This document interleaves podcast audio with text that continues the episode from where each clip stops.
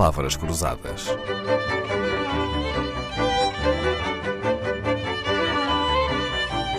Porque quase tudo é uma questão de semântica.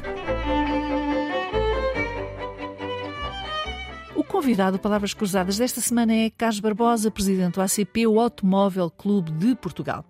Palavras como descarbonização, eletrificação, energia verde, combate aos combustíveis fósseis, diminuição de emissões de carbono para a atmosfera.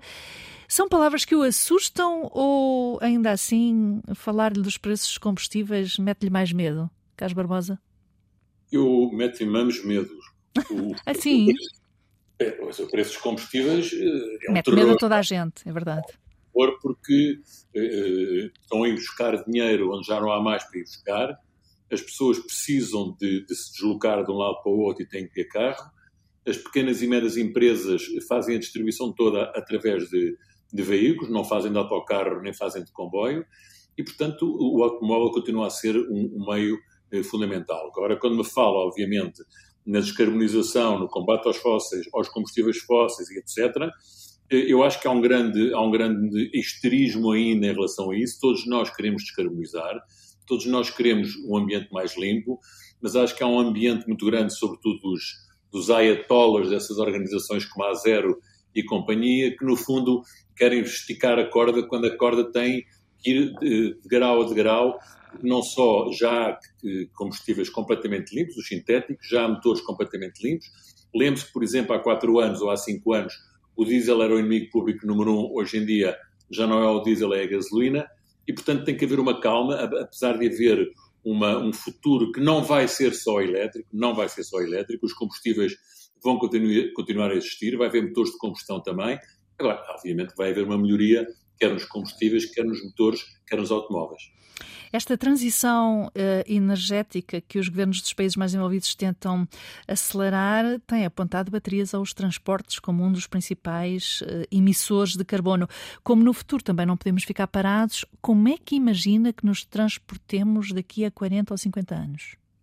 Olha, sinceramente, eu acho que nos vamos transportar. Eu já não estou cá daqui a 40 anos, mas de qualquer maneira estou lá de cima a ver e, e, portanto, acho que nos vamos transportar exatamente da mesma maneira como hoje. Ou seja, eh, tem havido avanços e recuos, portanto, daqui a 50 anos vai haver motores a combustão, vai haver motores elétricos, vai haver, vai haver motores híbridos.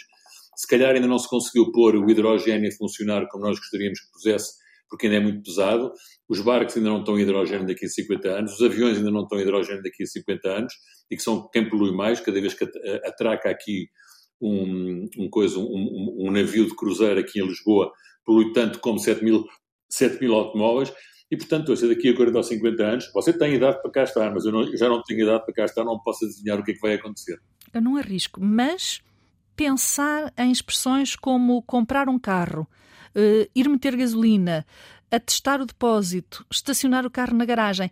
Acha que estas expressões podem extinguir-se uh, no futuro se o transporte for individual e ecológico ou acha que não? Que isso só nos filmes e, portanto, estas expressões vão resistir ao tempo? Sabe que uh, nós temos tido, ao longo deste último processo, dos últimos anos, nós temos tido um professor, um professor de que sabe tudo e que é muito caricato, que é o nosso ministro Matos Fernandes, que nasceu ensinado e que conta as maiores barbaridades que há sobre o que é os, os, os combustíveis fósseis, emissões de carbono e tudo isso.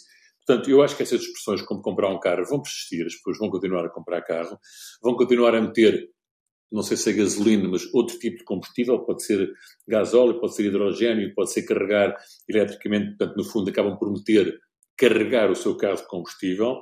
É para testar, obviamente que sim, seja ele qual for. Estacionar o carro na garagem, obviamente, porque as pessoas durante muitos anos ainda vão para partilhar os carros vai ser muito difícil, porque as pessoas, sobretudo em Portugal, eh, é muito difícil, as pessoas podem, podem viver em condições eh, más, mas o carro à porta esse está lá sempre. E, portanto, eu acho que estas, estas expressões todas que me está a falar, eu penso que não se vão extinguir no futuro. Carlos Barbosa, obrigada por esta boleia numa viagem ao futuro. Regressamos ao presente já amanhã para me dizer em que regiões do país se dizem menos palavrões ao volante. Palavras Cruzadas, um programa de Dalila Carvalho.